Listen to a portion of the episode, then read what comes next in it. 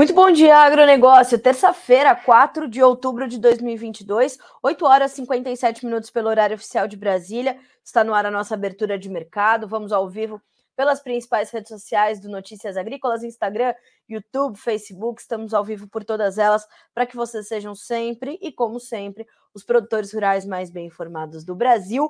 Lembrando que sempre temos o apoio da Cochupé, a maior cooperativa de cafeicultores do mundo, e que temos o respaldo de Letícia Guimarães pela redação do Notícias Agrícolas, ajudando ali nessas linhas de comunicação que estão abertas a partir de agora para que você mande a sua opinião, para que você mande a sua pergunta, para que você nos diga sobre o que você quer saber agora, né? O que, que te faz uh, uh, questionar o mercado, questionar o clima, né? O que, que a gente precisa te trazer de informação, é isso que a gente quer saber por aqui, tá bem? Uh, YouTube e Instagram com as linhas de comunicação já aberta, como eu falei, a Letícia vai abrindo ali as né, trazendo os comentários para a gente, destacando aqui os comentários durante a nossa transmissão. Então, aquilo que a gente não conseguiu responder hoje, vamos respondendo na sequência. Ontem me perguntaram bastante sobre o mercado de milho, vamos comentar hoje um pouquinho também. Uh, então, vamos trazer todas essas informações para vocês, tá certo? Uh, e claro, além dos preços e mercados, as notícias que também são relevantes na manhã desta terça-feira. Vamos começar, como sempre fazemos, checando as bolsas, né? Lembrando a você que esta semana a China está comemorando o feriado da Golden Week, ou a Semana uh, Dourada, né? Como eles costumam chamar. E diante disso, nós temos então uma China fora do mercado, né? A China mais ausente aí nessa semana, o que deixa o mercado um pouco esvaziado sobre notícias de demanda, né? Uh, temos ontem, uh, temos ontem não, né? Tivemos ontem um anúncio de venda de soja de 110 mil toneladas pelos Estados Unidos, safra 2022-23, um anúncio que há tempos não acontecia, mas para destinos não revelados ou desconhecidos, como traz a nota do departamento americano. O mercado, claro, especula ser a China, né? Que vai, é, não vai deixar seus negócios todos em suspensos, principalmente depois da despencada dos preços da soja na última sexta-feira, viu que o mercado estava interessante, pode ter sido a China? Pode ter sido a China. A gente vai é, te atualizando de tudo por aqui, tá? Bom, vamos então passar pelos preços. Soja, 13 dólares e 78 por bushel no contrato novembro, que é agora o mais negociado em Chicago, 0,3% de alta. O milho, 0,09% de ganho, para valer 6 dólares e 80. O trigo, 9 dólares e 14 cents, uma alta agora de 0,3%. Ainda na Bolsa de Chicago, o óleo de soja sobe 1,2% agora, 64 cents mais 8 por libra-peso, o farelo sobe 0,3%, 406 dólares mais 40 centos por tonelada curta. O óleo, neste momento, é de fato o elo mais forte do complexo soja e parte dos ganhos que a gente observa na soja em grão nesse momento, elas, eles estão balizados ali nessa alta do, uh, do óleo. Lembrando e reforçando uh, que hoje é um dia de uh, alta para todas as commodities, tá? Todas elas estão subindo de forma é, bastante intensa, certo? Então, é, e principalmente o petróleo, né? Tem uma nova alta aí de 1,4%, enfim, a gente vai falar já já sobre isso. Café, 2 dólares e 18 mais 45 por libra peso na bolsa de Nova York, com uma alta de 1,25% agora. O açúcar sobe 0,3% para valer 17 centos mais 46 por libra. O algodão 86 centos mais 78 por libra peso, 3% de alta, hein? 3% de alta depois da, da queda de ontem e segue muito volátil. Não se animem, ah, não, estamos abaixo de 90 centos e temos uma seta grande para baixo, assim, do lado do mercado do algodão, tá? O petróleo, WTI, sobe agora 1,4%, 84, 84 dólares mais 80 centos por barril. Nós temos para o Brent, enquanto o WTI sobe 1,4%, o Brent sobe 1,6%, para valer 90 dólares e 30 centos, voltando, portanto, à casa dos 90 dólares, uh, o petróleo Brent. Lembrando que esta é a referência global para o quadro de oferta e demanda e referência também para nós aqui com a Petrobras. O petróleo WTI tem uma importância enorme, claro, mas uh, o, o, Brent, que é o petróleo bruto, ele vai ter ali essa, essa situação. Já já eu vou trazer algumas informações importantes do mercado de petróleo. Ontem tivemos uma disparada das cotações, os preços subiram mais de 4%, em determinado momento do dia subiram até 5%. Então, nós tivemos ali um movimento interessante de se observar e temos tido um movimento interessante de se observar nesse momento, tá? Bom, checamos Bolsa de Chicago, Bolsa de Nova York, mas vamos checar também os demais grupos de commodities, né? Além das do petróleo, fora as agrícolas, vamos checar também o gás natural, que sobe um pouquinho hoje no mercado futuro norte-americano, 0,12% de ganho. O ouro, a prata e o cobre sobem. O ouro sobe 0,7%, a prata 1% de alta, o cobre 0,5% de ganho agora, certo? Esse é o quadro. Outra informação importante, vamos olhar o dólar index, né? O índice dólar, que é a movimentação da moeda americana frente a uma cesta de outras moedas. E a gente está falando hoje de uma baixa de 0,5% para 111.102 pontos. Ah, ontem nós vimos uma derrocada do dólar frente ao real, refletindo o resultado do primeiro turno das eleições, não só com a, com a chegada de Bolsonaro ao primeiro turno, com uma ao segundo turno, perdão, com uma diferença muito menor em relação ao, ao candidato Lula do que apontavam as pesquisas, mas também, e o mercado gosta da possibilidade da reeleição de Jair Bolsonaro, principalmente pela sua equipe econômica, e sabe o que pode esperar da equipe liderada por Paulo Guedes, bem como nós temos também essa movimentação que é necessária de acompanharmos uh, pela formação da bancada no Congresso a partir de 23. Os senadores e deputados eleitos, é, além dos governadores, né, mas falando do Congresso Nacional, a gente está falando de uma bancada muito forte, muito alinhada uh, com o governo de Jair Bolsonaro. E uma possível reeleição traria essa, essa conjunção é, importante de Congresso, né, então poder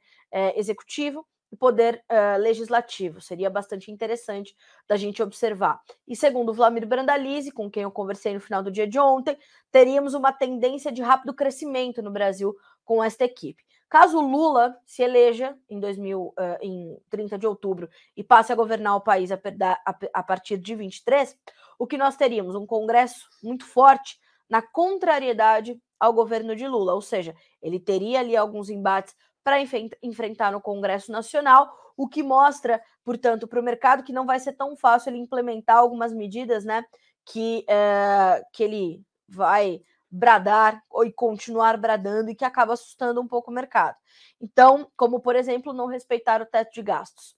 Então, Uh, olhando para essa situação, o mercado ontem reagiu imediatamente a esse resultado do primeiro turno. O dólar perdeu mais de 4%, foi abaixo dos 5,20, fechou com R$ 5,17. E já já a gente tem a retomada dos negócios aqui no Brasil. E me parece que essa, essa, esse movimento de baixa continua nesta terça-feira. Então, essa é uma situação, tá?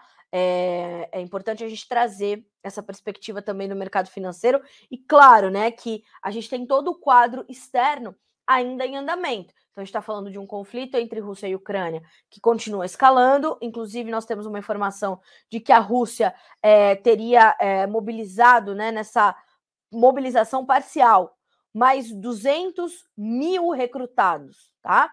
Então segue escalando a, o conflito entre a Rússia e a Ucrânia. É, nós temos a crise é, energética, que é uma realidade, e ela se espalha pelo hemisfério norte com o inverno chegando. Deve ser um inverno rigoroso. Os europeus podem passar frio, vão ter que usar o petróleo. Por isso também o petróleo tem uma, um, um quadro é, é de um pano de fundo que dá espaço às altas. Então, isso precisa estar tá na tua conta. Precisa você lembrar que essa puxada do petróleo continua mantendo os preços do gás natural também em alta, puxando os fertilizantes nitrogenados. Então, perceba que está tudo muito interligado. Né? Enquanto está tudo muito interligado, os efeitos vão sendo sentidos pelo agronegócio, que, claro, está no centro dessa conversa. A gente está falando de Rússia e Ucrânia entre é, é, num conflito e sendo dois players importantíssimos do agro. A gente está falando de fertilizantes, a gente está falando de energia e a gente está falando de custo de produção alto. E a gente está falando de preocupação com o clima também aqui para a América do Sul e uh, algum atraso na colheita americana, que já já a gente vai detalhar. Então, lá fora ainda está tudo acontecendo e, claro, vai se juntar às notícias que nós temos internamente, que nós temos aqui no Brasil.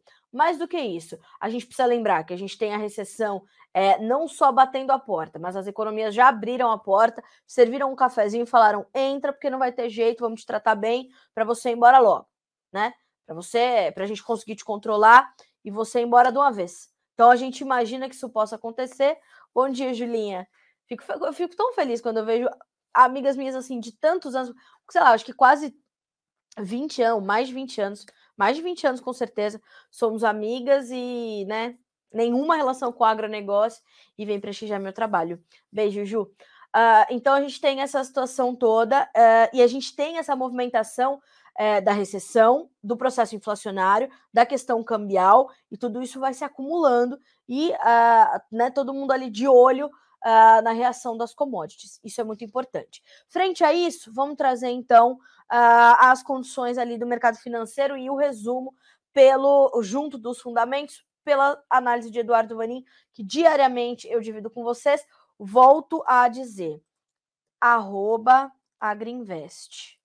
Então, ó, vai seguir esse perfil, tá? E vai acompanhar essas análises muito importantes de Eduardo Vanin. A gente está falando do seguinte, abre aspas, para o analista. Bolsas continuam subindo. Ontem foi o melhor dia para o S&P desde julho. S&P 500, que é um dos principais índices acionários dos Estados Unidos. Petróleo subindo acima de 84 dólares por barril. A reunião da OPEP foi cancelada.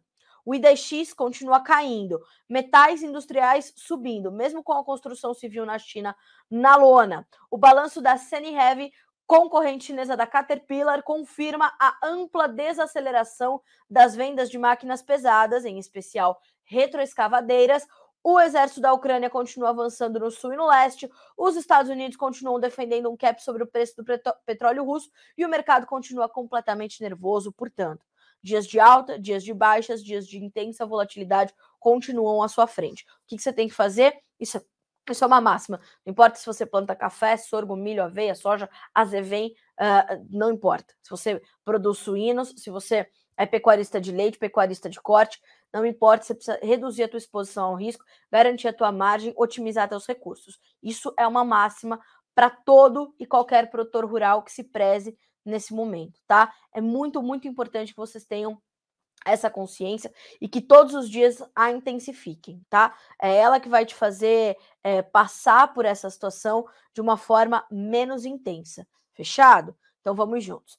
Bom, Trouxemos aí um panorama geral, uma notícia importante que eu quero trazer antes da gente começar a detalhar os mercados, justamente por conta da, do impacto do petróleo para todas as commodities. Uh, nós tivemos ali a, a, um evento acontecendo no, né, no, fora do Brasil, é, que é o Energy Intelligence Forum uh, em Londres, na Inglaterra, Uh, e nós tivemos ali alguns CEOs importantes né, do mercado de energias para trazer algumas perspectivas também é, que vão ajudar a direcionar e, e, ajudar os especialistas a entender o que está acontecendo. Vamos lembrar que ontem a gente deu a notícia da OPEP falando num corte, num possível corte de produção de cerca de um milhão de barris por dia, e aí o CEO da Shell, da, da Saudi Aramco, né? uh, disse o seguinte: ó, o mercado do petróleo não está se atentando ao fato de que a capacidade ociosa global para aumentar a produção de petróleo é muito baixa, segundo o presidente executivo da Saudi Aramco, nesta terça-feira, com o presidente executivo da Shell, acrescentando que os investimentos não mudarão porque os preços estão altos. Aí é que me preocupa. O mercado está se concentrando no que acontecerá com a demanda se a recessão ocorrer em diferentes partes do mundo. Eles não estão se concentrando nos fundamentos da oferta, disse o executivo da Aramco, o Amin Nasser, durante este evento em Londres. Estimando a capacidade ociosa em 1,5% da demanda global, ele acrescentou que fornecer uma reserva de capacidade ociosa que será usada no momento em que a economia da China se abrir das restrições do coronavírus, porque precisamos lembrar que a China continua em lockdown em diversas partes do seu enorme país, não era apenas uma responsabilidade da Saudi Aramco, com certeza não. Falando no mesmo evento, o presidente executivo da Shell, Ben Van Beurden, disse que os altos preços uh, não se traduzem facilmente em uma mudança na alocação do capital. uma vez que pode levar décadas para que os projetos de petróleo e gás comecem a produzir e a remunerar. Aliás, a você que está nos acompanhando pelo Bom Dia Agronegócio, continuem conosco, vão mandando as suas perguntas e digo mais, diga-se onde você está, teve chuva de granizo ontem, porque destruiu um monte de lavouras de café e de laranja no estado de Minas Gerais. A Virgínia trouxe essas informações ontem, a gente vai mostrar fotos, vai mostrar vídeos, e foi realmente uma situação muito séria, tá? Então, uh, mandem as suas perguntas, mandem a sua colaboração. Se teve uma situação parecida com essa é, lá aí na sua região, vá relatando aqui para nós, que é completamente importante da gente entender, portanto. Fechado? Vamos nessa. Bom, uh, Aí diz mais o presidente executivo da Shell. Você não, pode, você, você não pode ter uma resposta rápida aos sinais de mercado que estamos vendo hoje, acrescentando que a estratégia geral da empresa continua a ser se afastar dos produtos de petróleo e gás. Abre aspas, não podemos viver neste mundo sem capacidade ociosa. Se tivesse um bilhão de dólares sobrando para gastar, ele investiria no sistema energético do futuro, segundo o presidente executivo da Shell, afirmando que vai deixar a empresa no ano que vem. Tá? Então, esse é mais um fator é, importante e sendo observado pelo mercado, que sobe mais de 1% hoje, depois de ter disparado quase 5% no dia anterior. Tá? Então, a gente está aí num momento é, bastante importante do mercado de petróleo. A crise energética ela é uma realidade. A questão do gás russo e toda a movimentação disso em torno do conflito e o conflito em torno do mercado de energias, elas são informações ainda muito relevantes para o andamento dos preços todos, de todos os grupos das, de commodities, então isso está na conta também, certo? Bom, agora eu quero falar de café, tá? Por quê? Porque ontem Pro, a, a, Fundação Procafé já trouxe as informações falando sobre uh, o que pode ser a principal florada para a safra 23. Mas aí, na sequência, a gente teve a notícia da queda de granizo. Então, eu vou uh, colocar aqui, vou pedir para a Letícia colocar para vocês na tela. Lê, não é aquela que eu já te mandei, tá? É uma outra, ó, que eu vou te mandar agora, uh, ah, para a gente ver as fotos da florada. Uh, e são fotos belíssimas, né? Claro. Mas isso precisa de clima para que essas flores virem frutos, a gente tenha uma safra adequada. E a própria Fundação Pro Café já havia alertado para a possibilidade da gente não ter em 23 uma recuperação da safra, né, como alguns esperavam, porque as condições climáticas de fato não eram as mais é, adequadas para isso, né? Não eram as melhores. Então, vocês estão vendo aí a, a matéria que trouxe ontem a Virgínia Alves, tá certo?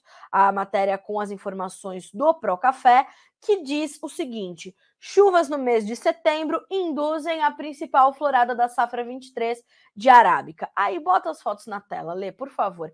É uma coisa maravilhosa, né? Parece cenário de filme de comédia romântica, como ontem co conversamos eu e Virgínia, e o setor fala mesmo isso, né? Ai, é tão bonito essa, essa, essa cena, parece que a gente está num, num filme romântico, gente. Para quem é cafeicultor sabe que isso pode não dizer nada, né? É muito importante que a gente tenha uma florada saudável, mas é importante que a gente tenha condições climáticas ideais para garantir essa, o pegamento dessa florada mesmo, e na sequência a gente vê os frutinhos e uma safra saudável de café.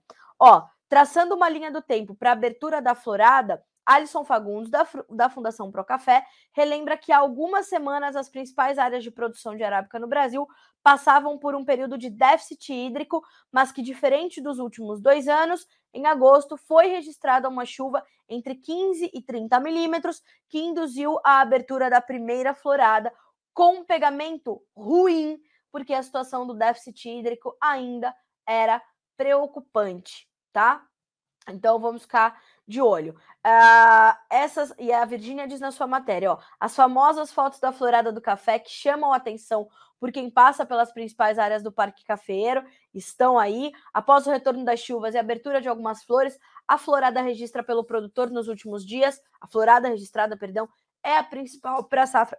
perdão, hoje está falhando a voz. Para a safra de 23, segundo informações da Fundação Pro Café. Então vejam que são lindíssimas as fotos. Mais outra informação: no mês de setembro foram registradas duas chuvas, estimulando a segunda florada em algumas áreas. Antes dessa flor abrir, abre aspas para o especialista. Aí sim nós tivemos uma boa chuva na cafeicultura no sul de Minas, que foi generalizada, pegando também Triângulo Mineiro e a Mogiana, as três principais regiões produtoras de café arábica do Brasil, né? E essa chuva acabou de abrir a segunda florada e já estimulou a terceira em seguida. Elas abriram meio que simultâneas e representaram, portanto, a principal florada da cafeicultura deste ano. Com as chuvas previstas para os próximos dias, Alisson não descarta que uma quarta florada se abra no Parque Cafeiro, mas isso deve acontecer com menos intensidade e em poucas áreas. Abre aspas mais uma vez para o Alisson. A segunda florada, em, em alguns lugares, uh, teve o pegamento bom, mas em alguns o pegamento foi péssimo. Mas a terceira florada teve pegamento bom quase que de forma generalizada, porque ela veio em situação de boa umidade do solo. Acredito que teremos um pegamento mediano, porque a situação de clima não foi tão favorável, mas ainda precisamos avaliar. Então, vamos juntos avaliar e vamos entender qual a situação a partir deste ponto, porque a cafeicultura sofreu tudo que não, não imaginava que podia sofrer, sofreu, né? Então, vamos ter que olhar para isso, vamos ter que tentar entender. Ótimo. Aí ontem, na sequência da divulgação dessa informação, a Virgínia trouxe uma outra notícia importantíssima, que foi o seguinte: Forte chuva de granizo atinge municípios produtores de café e laranja no sul.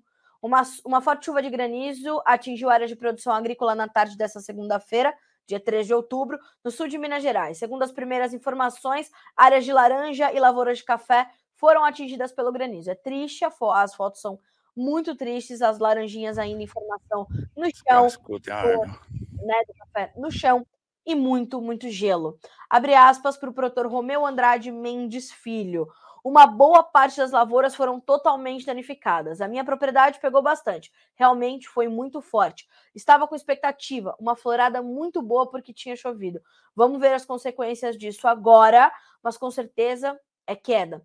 Boa parte dos municípios da região sul de Minas Gerais foram afetados. Os estragos temos que aguardar amanhã e já começar a entrar com preventivo curativo e amenizar a situação das lavouras. Gente, quem faz café, quem faz laranja, culturas perenes, sabe que o trato cultural é muito difícil. A gente vai ver árvores derrubadas nessas fotos, uma camadona imensa de gelo, como eu falei, as flores no chão, as frutas no chão. Então, para quem tem essa, esse tipo de cultura, sabe o quanto é cruel uma lavoura de uma chuva de granizo.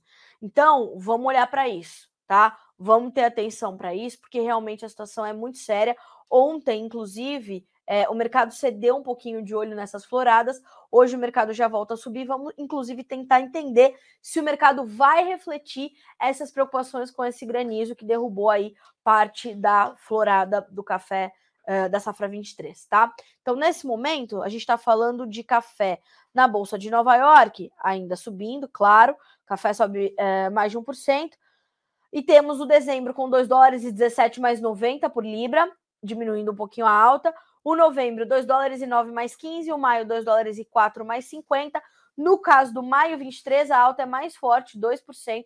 E a gente tem essa situação. Já para o julho, a gente tem 1 dólar e 99 mais 25 com uma queda mais intensa. O mercado entendendo que a gente já vai ter uma recuperação da oferta lá em julho de 23. Será possível? Vamos acompanhar e vamos ver a reação do mercado. Lembrando que a demanda eh, global por café ela segue estável. Eu sempre falo aqui sobre o papel social que tem a bebida café, então isso faz com que haja também uma movimentação diferente na demanda por este produto. É a segunda bebida mais consumida no mundo, então a gente tem que entender que o mercado também precisa se balizar entre oferta e demanda para garantir que não haja né, uma, uma que, que, se torne disfuncional essa relação, né? Nós estamos com os menores estoques certificados na ICE, os estoques de café verde nos Estados Unidos também não estão nos seus maiores e mais elevados níveis, então a gente tem uma, uma construção de um cenário fundamental muito sério, muito importante, tá bem? Essas são as informações do mercado do café, dessa questão da chuva de granizo. E digo mais: Virgínia segue acompanhando e deve nos trazer novas informações, até porque, como a gente já pontuou, é preciso esperar né, agora é, o entendimento e a avaliação chega a partir desse momento, tá? Então vamos ter atenção. O mercado do açúcar também quero comentar com vocês. Na sequência, a gente vai falar de soja, milho, vamos falar de boi gordo, tá? Uh, a gente vamos falar de fertilizantes, que a gente tem informações aqui importantes, inclusive para responder o colega que nos perguntou, o João Batista. Uh, bom dia, ainda tem fluxo de fertilizantes no Brasil? Sim, ainda tem. Inclusive, as importações de fertilizantes do Brasil alcançaram um recorde de janeiro a setembro, tá? Já já a gente vai falar sobre isso também. Informações de Jefferson Souza, analista da Agriinvest. Bom, uh, como a gente dizia, mercado de açúcar. Ontem, a trader internacional Czarnikov trouxe a sua perspectiva para a oferta global de açúcar, apontando para um superávit, né, um, um, excedente de produção na casa de, deixa eu, me, deixa eu me recordar aqui, mas acho que foram 3 milhões, 3,6 milhões de toneladas. Deixa eu recuperar aqui essa informação. Uh, 3,6 milhões de toneladas de superávit na safra 2022-23. Isso trouxe uma pressão sobre as cotações, o mercado cedeu um pouquinho de olho nessa possibilidade de um superávit, né? Uh, e segundo a Xarnico, perceba, a Trading de Commodities diz que a produção global de açúcar deve totalizar 179,9 milhões de toneladas na próxima temporada, pouco alterada em relação ao ciclo anterior, com o consumo subindo 3 milhões de toneladas em relação à temporada passada de 176,1. Na semana passada, a exata uma semana, terça-feira, o Jonathan Simeão esteve aqui no Bom Dia Agronegócio, falou muito sobre essas questões todas do mercado é, sucroenergético, trazendo a correlação importantíssima com o mercado de, de petróleo, mas principalmente entre açúcar e etanol. E a gente precisa entender que essa puxada nos preços do petróleo vai puxar os preços da gasolina, vai puxar os preços do etanol, vai levar as usinas a terem um mix mais alcooleiro aqui no Brasil, provavelmente. Mas com isso e os preços do açúcar se recuperando, a gente pode ver essa movimentação. Fato é que a gente tem uma recuperação também da produção de cana-de-açúcar aqui no Brasil o que vai uh, aumentar, portanto, essa produção global. Somos os líderes de exportação, então a gente vai aumentar né, a nossa parte na oferta global aumenta. A gente tem uma recuperação em outras regiões produtoras também, principalmente ali regiões da Ásia. O que preocupava mais era a questão da produção uh, de beterraba sacarina na Europa. Né? Então, a gente tem aí um, uma série de fatores que indicam é, efetivamente essa, essa mudança de panorama para o mercado do açúcar, temos um excedente, uh, né, salvo aí alguns, algumas situações, e veja só qual foi a manchete do Jonatas há exata uma semana. Temporada desafiadora começa na Europa, enquanto no Brasil, chuvas devem favorecer lavouras de cana. Mundo deve ter superávit de 3,9 milhões de toneladas do adoçante, isso numa outra perspectiva, de uma outra consultoria, e preços já sentem no mercado internacional. Ásia e Brasil compensarão perdas registradas na Europa. Agroindústria no continente europeu sentirá impacto nos custos por conta da alta nos produtos da de energia, além de seca impactando na produção de beterraba sacarina. Então, percebam, há um, um cenário né, é, fundamental para que haja esse aumento no, no, no, volume excedente de açúcar e os preços vão sentir. Vamos dar uma olhadinha como é que está o mercado agora em Nova York. Março sobe 0,2% para valer 17 centos mais 45 por libra peso, o maio 16 centos mais 75 por libra e o julho 16 centos mais 47, ambos estáveis, sem variação. O julho 16 centos mais 60 por libra peso e uma pequena alta de 0,06%, certo?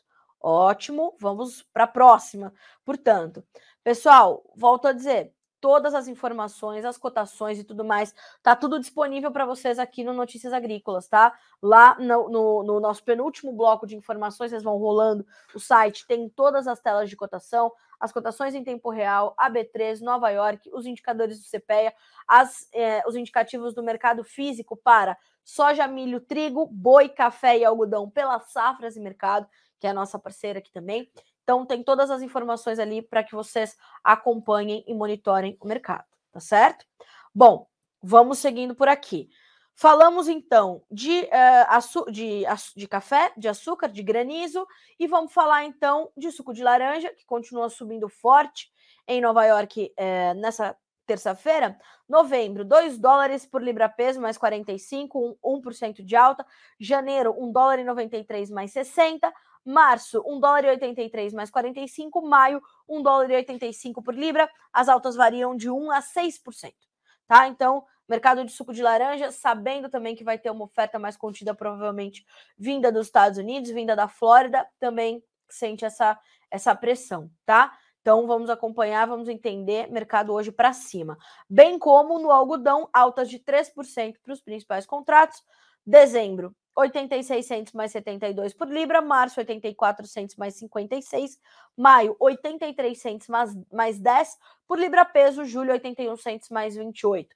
Volto a dizer, fundamentos de oferta completamente importantes. Perdemos o algodão dos Estados Unidos, perdemos o algodão na Índia, perdemos o algodão no Paquistão, tem um, um, uma completa disfunção na oferta em função de adversidades climáticas. De outro lado, a demanda, os temores da recessão e tudo mais freiam um pouco esse mercado, bem como o financeiro. A pressão da macroeconomia no algodão ainda é muito grande como sobre todas as commodities, e o mercado vai sentir. Por isso que quando o mercado está mais animado, o algodão fica muito faceiro, e aí tem essas altas, então, que chegam a 3% nessa intensa volatilidade, né?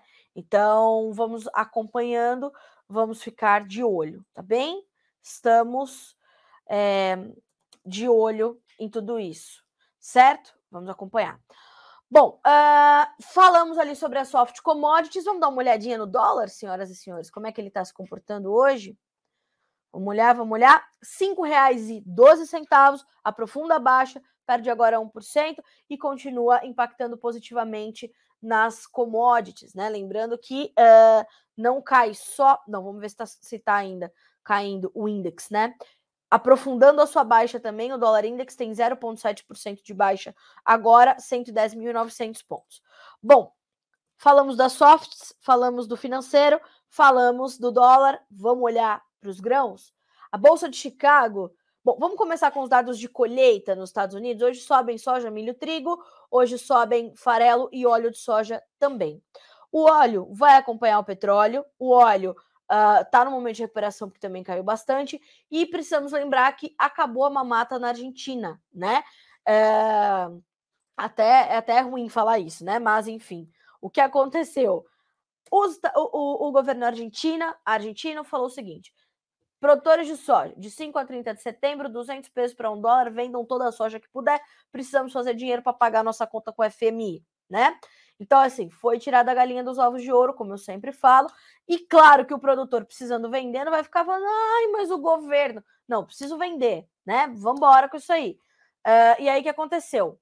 40% da safra 21-22 uh, dos argentinos foi comercializado nesse período de 5 a 30 de setembro, com o estímulo do governo, com o estímulo do chamado dólar soja, né? Uh, bom, tivemos essa, esse balanço. O ministro Sérgio Massa ministro da Economia, na sexta-feira, deu entrevista, falou: olha que maravilha, fomos, né? Enfim, é uma coisa maravilhosa, superamos o aporte previsto né, da agricultura para a economia argentina e superou o recorde de 2021 em nove meses, tá? Então, assim, é o agronegócio por vezes né, desvalorizado na Argentina, o produtor argentino muitas vezes fica à mercê de violência no campo lá, índices elevadíssimos, essa questão toda da instabilidade da moeda, a questão do, do, do clima está preocupando muito o produtor argentino agora. Então, como é que a gente vai pensar a Argentina agora? Nesse momento, a, a comercialização está travada. Lá de novo, puxa-se o freio, entenda-se o que está acontecendo a partir dessa sequência, né? Já venderam bastante e agora vão pensar na safra 22-23. Bom, então não temos essa nova oferta chegando ao mercado. Temos China fora das compras essa semana, mas vem de vez em quando, devagarinho, destinos desconhecidos e vem chegando, né? De outro lado, a gente tem a colheita rolando lá no Corn Belt, lá para os americanos. Nesta semana, que se encerrou no último domingo, ou no dado levantado até o domingo, a gente tem 22% da área de soja colhida lá para os americanos. Ah, Carlinha, que bela evolução. Na semana anterior eram 8%, sim, uma bela evolução. Senhoras e senhores, ficou inclusive acima da expectativa do mercado. O mercado falava em 20%, veio 22%, só que no ano passado, minha gente, era mais de 30%. E a média plurianual das últimas cinco safras, mais de 30%. Então, esse certo atraso na colheita americana traz essa perspectiva para o mercado de algum suportezinho. Fora que o produtor americano não está querendo vender muito agora, não. Por quê? Porque o preço cedeu bastante. Vender para ele abaixo dos 14 não é tão interessante. Então ele está segurando agora. O que vendeu, vendeu. O que não vendeu, ele vai segurar um pouco. E a gente vai, inclusive, apurar um pouco mais sobre isso e saber como é que está esse comportamento do produtor, tá? Então vamos ter, vamos ter atenção a isso. Ótimo. Enquanto os americanos estão colhendo e também não estão vendendo, aqui no Brasil estamos plantando, mas também não estamos vendendo. E não devemos vender, segundo Vladimir Brandalize, grandes volumes. Não devemos no sentido de a perspectiva é de que as, as negociações não evoluam é, tão pesadamente nas próximas semanas, em função, claro, da intensa volatilidade do dólar, da baixa da moeda americana e da formação que isso traz mais negativa para os nossos preços. Somente nessa segunda-feira, as cotações nos portos brasileiros cederam até 10 reais por saca. Safra velha, safra nova. Isso deixa o vendedor ou o produtor ainda mais distante da ponta vendedora, vai se focar no seu plantio, que também, segundo algumas análises, está atrasado aqui no nosso país. Isso também ajuda a dar mais um suportezinho às cotações na Bolsa de Chicago. Então, uh, nós temos ali uma semana que tem suporte para os preços, né? Que tem uma sustentação interessante de observar, eu diria, mas a gente precisa lembrar que não devemos ter o estouro da boiada, porque a gente está com a China fora e porque a gente está efetivamente chegando com novas ofertas à medida em que a colheita avança nos Estados Unidos, apesar do seu atraso, e o plantio avança aqui no Brasil com as perspectivas de uma safra enorme, na casa de 150 milhões de toneladas. Carlinha, mas tem um laninha no caminho. Tem, precisa se confirmar, a gente precisa entender como é que fica isso. Vamos ter mesmo chuva abaixo da média no final do ano? A gente estava falando de possibilidade de veranico em janeiro. Se acontecer isso, é menos produtividade, vamos entregar menos soja para o mundo. Tudo isso precisa ser acompanhado. Então, este é um momento onde, de fato, eh, as cotações estão é, o, mercado né, está buscando se direcionar. O mercado está buscando entender que caminho vai fazer, tá? Então, isso é determinante de você acompanhar também. É, como passar por isso, né? Como passar por esse momento onde é, é, as coisas estão sendo definidas. Eu acho que a melhor, claro que volto sempre a dizer, não sou analista de mercado, não sou consultora de mercado, não sou é, corretora, não sou nada disso. O meu objetivo sempre é o quê? É, é, te dar um caminho. Então, primeira coisa, né? Assim como você tem profissionais para te auxiliar na tua, no teu plantio, na tua colheita, nas tuas aplicações, nos teus tratos culturais, na decisão das, das, das variedades que você vai aplicar, do escalonamento de plantio que você vai fazer, tenha um profissional para te ajudar na comercialização tá? Isso é, é, é, acho que é o mais importante e, e, e, é talvez a dica mais valiosa que alguém possa te dar. Isso é uma coisa. Dois, entenda que qual que é o bom preço? Aquele que te dá um lucro. Fechou teus custos? Fechou teus custos operacionais? Fechou teus insumos? Comece a fazer tuas contas, entender a tua margem e ir travando. Vá travando. Você não precisa travar tudo de uma vez. Você pode travar só Chicago, você pode travar só o dólar, você pode travar só o prêmio, vá travando, vá buscando entender, vá buscando educação financeira para entender como isso impacta no teu bolso, tá certo? Então, muita gente está me perguntando desde ontem, Carlinha, o preço da soja vai subir? O preço da soja vai cair? O dólar vai pressionar muito a soja? O dólar vai pressionar a soja e Chicago tem espaço para pelo menos voltar para os 14 dólares por bushel. Mas nesse momento, pelo menos até o dia do segundo turno e a, a, o resultado da eleição em, prime, em uh, 31 de outubro, né? Halloween. Eita! É, até lá, a gente vai ver, portanto, essa essa montanha russa do dólar, essa pressão sobre a formação dos preços no Brasil, que poderia ser, ainda segundo o Vladimir Brandalize, compensada pelos prêmios. Os prêmios ontem é, não reagiram à baixa fortíssima do dólar. Né? O dólar despencou 4%, a soja subiu de 8 a 9,5 pontos e meio na Bolsa de Chicago, e os prêmios se mantiveram estáveis ali. Safra velha, 200 a 205 cento ou 2 a 2 dólares e 5 uh, ah, por bushel sobre o valor praticado em Chicago, para a safra nova de 60 a 70 centos. Então, isso, na, na, na, contabilidade disso tudo, 10 reais por saca menos nos portos e, claro, produtores distantes da, da, da ponta vendedora, nem se falou em negócio ontem. O que, que acontece a partir de agora? necessidade de monitoramento. O mercado fez um repique em Chicago, faça as contas com Chicago e com dólar e prêmio para saber se dá para travar um pouquinho e não perder mais ali na frente, ou pelo menos não deixar de ganhar, né? Que são coisas diferentes, perder e deixar de ganhar. São coisas diferentes, tá? Então, isso vale para soja, isso vale para milho também, tá certo? Então, nesse momento, vamos atualizar. A gente está falando uh, de uma continuidade de baixa no dólar, então R$ 5,12 é a cotação da hora, com 1% de queda. A manchete dos especialistas é: bom humor por primeiro turno permanece e dólar estende perdas anti-real. Na véspera, a moeda norte-americana despencou 4,02% a R$ 5,17 e essa foi a maior queda diária percentual desde 8 de junho de 2018, que era o, ali uma data de meses que antecediam a eleição presidencial de 2018, de onde Bolsonaro saiu vencedor. Então, atenção, tá? Muito importante de monitorar o financeiro, monitorar o dólar, entender como isso pesa no teu bolso. Para soja, milho, café, boi, trigo, sorgo, como eu sempre falo. Soja na Bolsa de Chicago agora, novembro, 13 dólares e 83 centos por bushel, janeiro, 13,93, março retoma também os 14 dólares, bem como maio, que vale 14 dólares e 7. As altas ainda são tímidas, 8,25 a 9 pontos mais 75. Este é o quadro do mercado da soja agora.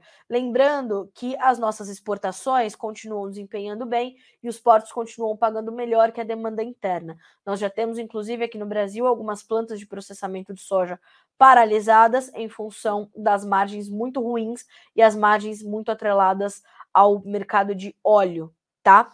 No óleo, a gente tem também.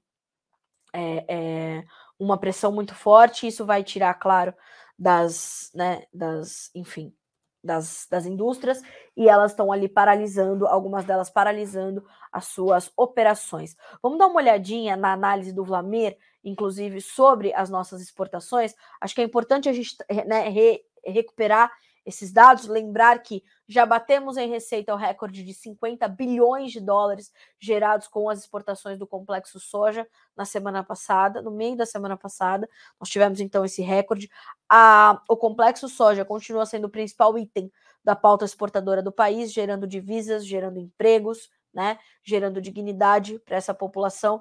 Volto a reforçar, lembre-se sempre do papel. Uh, do papel social que tem a soja para a construção da sociedade brasileira. Ela foi determinante. A sojicultura brasileira teve um papel determinante para a nossa formação enquanto sociedade. Interiorização das populações, avanço da tecnologia, mecanização das nossas lavouras, avanço das pesquisas, ciência e inovação no campo, variedades muito detalhadas para cada bioma, para cada região. Roraima tem uma, uma, uma variedade só para ela, chamada soja tracajá. A Embrapa, a grande Embrapa, se, debru, se debruçou sobre fazer uma variedade incrível para a soja de Roraima, que dá muito resultado. Roraima tem um mercado focado, um mercado destinado, uma soja diferente, tá? Então, a sojicultura brasileira tem orgulho, tenha orgulho de ser sojicultor, tá? Tá jogando dentro da lei? Tá fazendo tudo certinho? Não tá desmatando ilegalmente? Você é um grande brasileiro. Não só sojicultor, cafeicultor, fruticultor, enfim, maravilhoso. Enfim, o que, que, que, a gente ia ver aqui agora, senhoras e senhores? Análise do Vladimir Brandalize. Gente, a soja é um troço que me dá um, até um nó na garganta. Vocês acreditam? De tanto que eu gosto desse negócio. Enfim, vou começar a plantar soja num vaso lá em casa. Bom, embarques do complexo soja acumulam recorde histórico de faturamento de janeiro até agora com a CSEX mostrando que estamos nos 50 bilhões de dólares, tá? Bom, o que já embarcamos de soja em setembro, né? Setembro não. É, setembro, setembro. A CSEX divulgou seu relatório de exportações e importação da soja de derivados deste último mês de setembro, com dados parcialmente, parcialmente fechados, mostrando que a soja em grão embarcou 4 milhões 294 mil toneladas. No mês de setembro do ano passado, eram 4 milhões 827 mil. Claro, tínhamos mais soja para exportar, né? Então, temos ali essa, essa preocupação. No acumulado do ano, as exportações da soja em grão batem 71,4 milhões de toneladas contra 77,8 milhões do mesmo período do ano passado. Abre aspas para o especialista. Esta uh, estamos abaixo devido à safra menor e produtores segurando as vendas. No lado das importações, temos um volume de apenas 5,1 mil toneladas neste mês contra 49 de setembro do ano passado, tá? Uh, temos ali o, o, o, complexo soja, que o Vlamir sempre traz também. É, e olha só, o acumulado do complexo soja nas exportações chega a 90,4 milhões de toneladas, uh, abaixo né, dos 92,5 do ano passado, mas no, uh, no faturamento a gente tem um, um aumento aí em, importante. Por quê? Porque os preços se mantiveram em patamares elevados, tá certo? É mais ou menos por aí. Então, este é o quadro da soja nesse momento. É, eu não consegui chegar mais cedo aos comentários, né? Mas a gente pode trazer bastante coisa aqui sobre todas essas informações uh, que nos estão nos pedindo. O Luciano Chelsino, Luciano Chelsino Tamarana, Paraná, bom dia. O Hélio Castilho, Castilho Borges, bom dia. A Leila Zanon, bom dia. O que você me fala dos preços de milho e soja? Sobe ou abaixa? A, a baixa. Bom, na soja já comentamos, o milho a gente vem na sequência, viu, Leila? Renata Ferreira Prado, bom dia. No site Notícias Agrícolas não está passando. Assim, pessoal, na terça-feira, como nós temos a reprise do programa Conexão Campo e Cidade, o grande debate ali entre grandes líderes do agro, né? A gente está falando de Dr. Roberto Rodrigues, meu mestre e mentor, José Luiz Tejou, Marcelo Prado, Antônio da Luz e Letícia Jacinto. A gente tem a, a Acontece toda segunda-feira, às 17h30, e a gente reprisa na manhã da terça, no noticiasagricolas.com.br. Aí, logo termina o Conexão Campo Cidade, a gente vem uh, com o Bom Dia Agro, mas vocês podem acompanhar pelo Instagram e pelo YouTube diariamente, ok? E pelo Facebook também. Uh, mercado do milho, o Alexandre está me pedindo, vamos chegar lá. Como é que está a projeção do mercado para a cadeia leiteira? Bom, a gente tem tido aí um recuo nos preços do leite, né, nos últimos nos últimos meses, e a tendência é de que, fato, a gente veja mais alguns meses de queda por conta do aumento da captação, tá? É, mas margens ainda bem ajustadinhas para o pro produtor de leite, tá?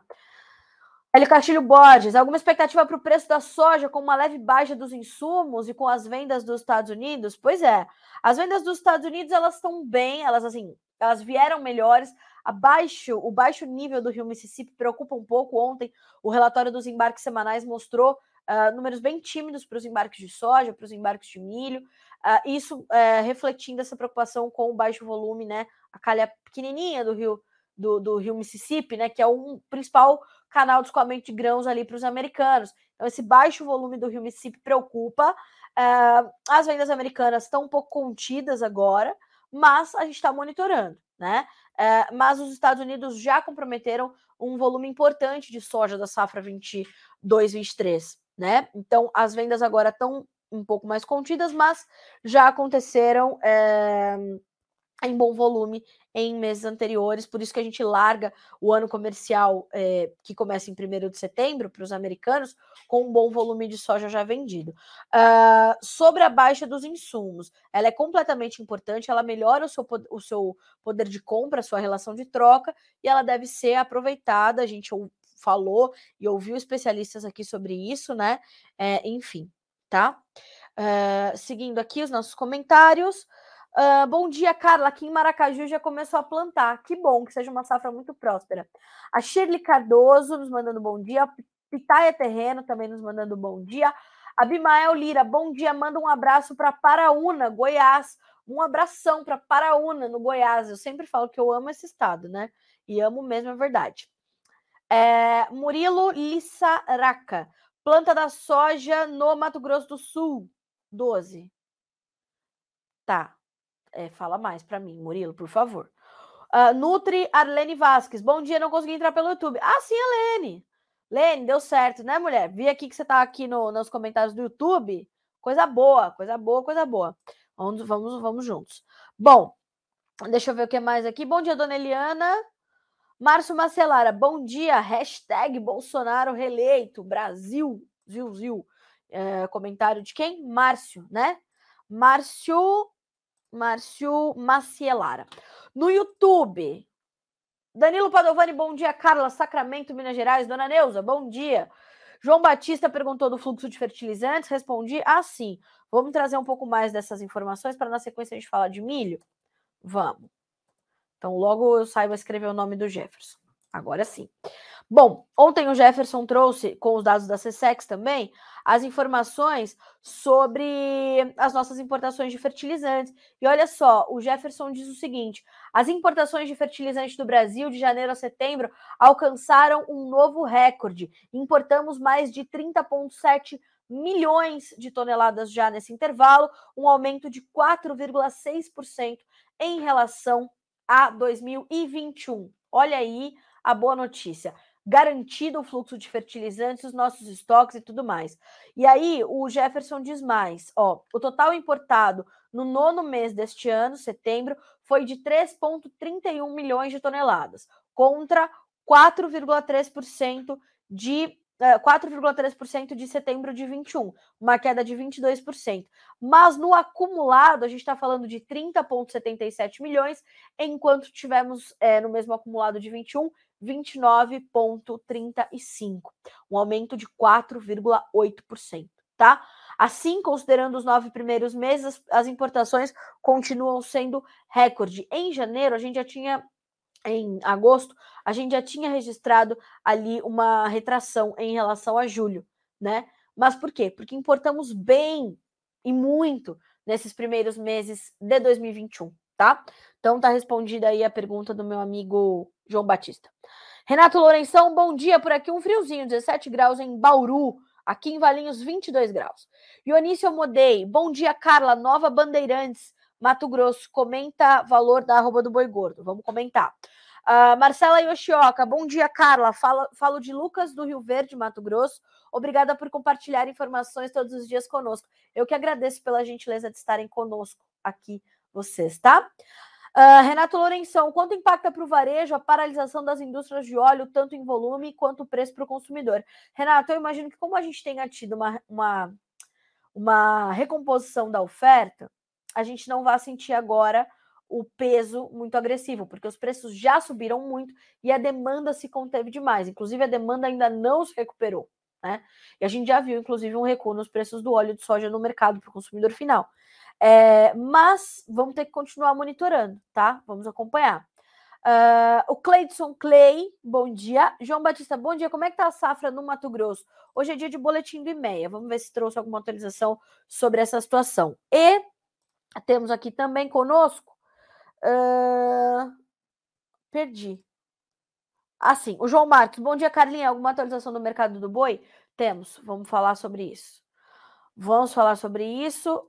Que temos informações do aplicativo AgroBrasil, certo? Ah, vamos também, deixa eu ver se dá tempo, de pontuar o arroz, tá? A gente está falando de uma possibilidade de redução expressiva diária no arroz por conta de custos altos. Ontem, entrevista feita muito boa pelo Guilherme Dorigatti, tá?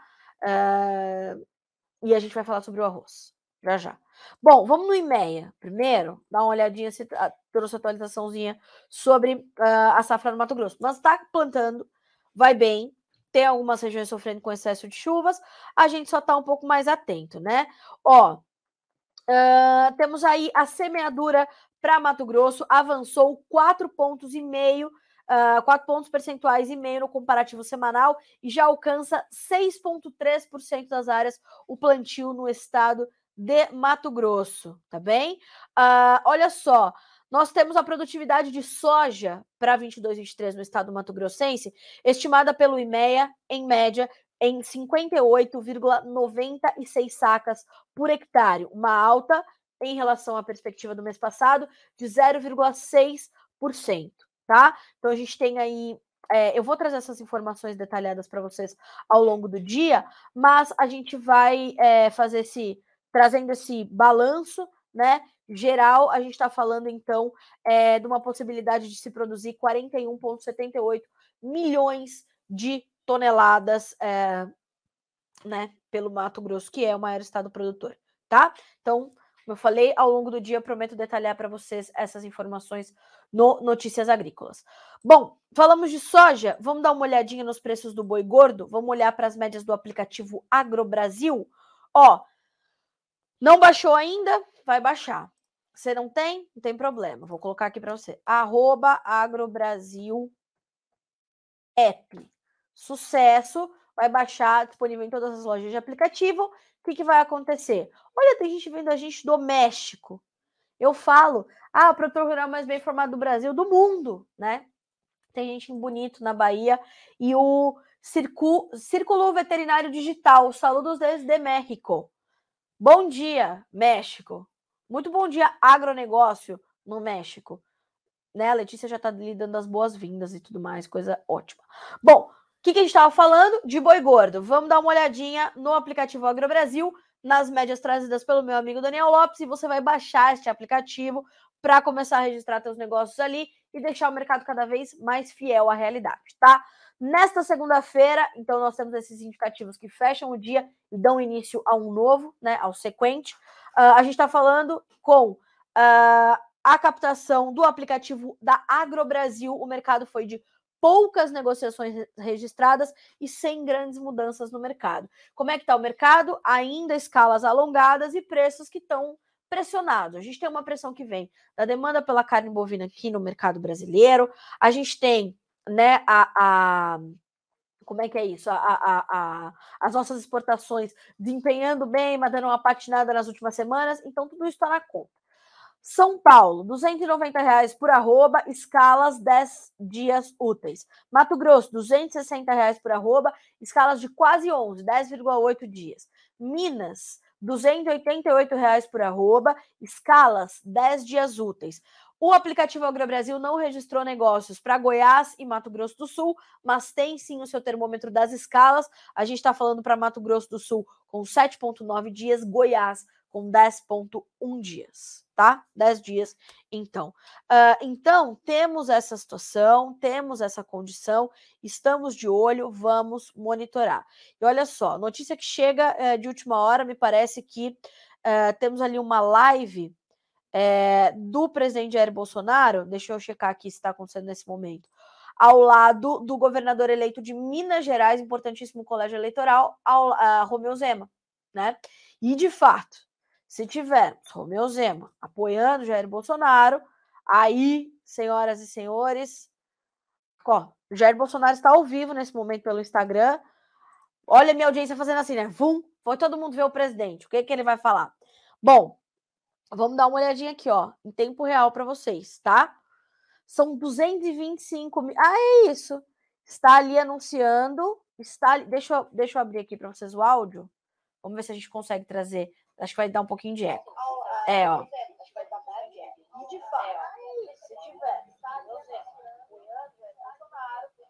É, ó.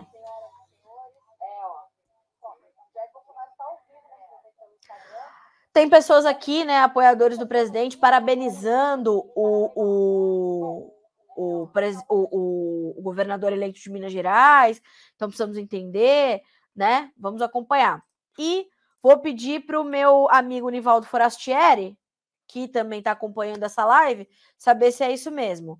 É, informação aqui é assim, né? Esse é o ao vivo, senhoras e senhores. Vamos, vamos entendendo e vamos monitorando. Me parece que é isso mesmo. Que Zema, então, apoia o presidente Jair Bolsonaro para o segundo turno, lembrando da importância enorme. Ó, Zema, governador de Minas Gerais, anuncia apoio a Bolsonaro. O Partido Novo é, trouxe uma nota ontem dizendo que os seus candidatos são livres para apoiar os candidatos que, que, que, quiserem, de acordo com seus valores pessoais, mas que pede para que os valores partidários sejam respeitados. Romeu Zema, então, olha para um, uma ideologia partidária do novo muito alinhada a, ao governo de Jair Bolsonaro e vem, portanto, fazer este anúncio, importantíssimo anúncio para presidente Jair Bolsonaro, nesta uh, terça-feira, 9 horas e 56 minutos, pelo horário oficial de Brasília. Informações que chegam para você em primeira mão aqui no Notícias Agrícolas, tá certo? Uh, bom dia, Carla. Como é que a chuva afetou a safra de Goiás? Me pergunta o José Ricardo. José Ricardo, uh, a, nas áreas onde tem muita chuva, o plantio está um pouquinho mais contido, tá? Eu vou buscar aqui, saber quanto é que está plantado aí no teu estado, tá? Uh, enfim, senhoras e senhores. A gente tem agenda agora, Mateuzinho? Não? Ah, tá. Achei que a gente tinha uma agenda aqui que eu já estava fazendo o quê? Coisa errada de passar o horário. Eita, Carla Mendes. Eu falo, gente, vocês me deixarem, eu vou ficar aqui conversando com vocês o dia inteiro. Né? A gente pode fazer um Carla Mendes e vocês. E aí vocês vão entrando, saindo. Ó, temos plantado no estado do Goiás 0,8% apenas da área, tá? Então temos aí é, um número ainda tímido, eu diria, bem tímido, tá? Bom, seguimos por aqui, né? Que como eu falei, não dá para competir com o senhor Jair Bolsonaro ao lado de Romeu Zema. Minha audiência está migrando para a live do presidente, não é? Uh, e senhoras e senhores, são 9 horas e 57 minutos pelo horário oficial de Brasília.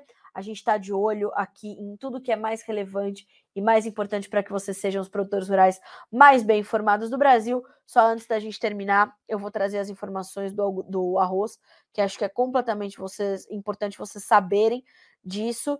E aí depois o meu editor que se vire para tirar as partes que ele precisar para subir esse negócio para o Instagram. Né, Mateuzinho? Eita, já tá me xingando. Diante de custo de produção de 12 mil reais por hectare, Rio Grande do Sul deve perder mais de 100 mil hectares de arroz na safra 22-23. Feder Arroz alerta para a relação oferta e demanda mais apertada no próximo ciclo e destaca a importância do produtor apostar em outras culturas como a soja e o milho para ter mais rentabilidade, tá? Então, atenção, essa informação já está disponível para você no Notícias Agrícolas. Para fechar, dessa vez de verdade, preços do milho em baixa na B3, novembro, R$ 87,38 por saca, janeiro, R$ 92,57, março, R$ 95,50, maio, R$ 94,30 por saca, tá certo? Senhoras e senhores, a gente fica por aqui com esta edição do Bom Dia Agronegócio. Agradeço sempre pela gentileza e pela companhia de vocês. Vocês são incríveis e amanhã estamos juntos novamente tá certo? Uh, estaremos juntos para trazer para vocês informações que lhe darão um ambiente confortável e responsável para boa tomada de decisões. Fechado? Seguimos por aqui, continue acompanhando a nossa a nossa programação ao vivo para serem sempre os produtores mais bem informados do Brasil. Boa terça, bons negócios, até amanhã.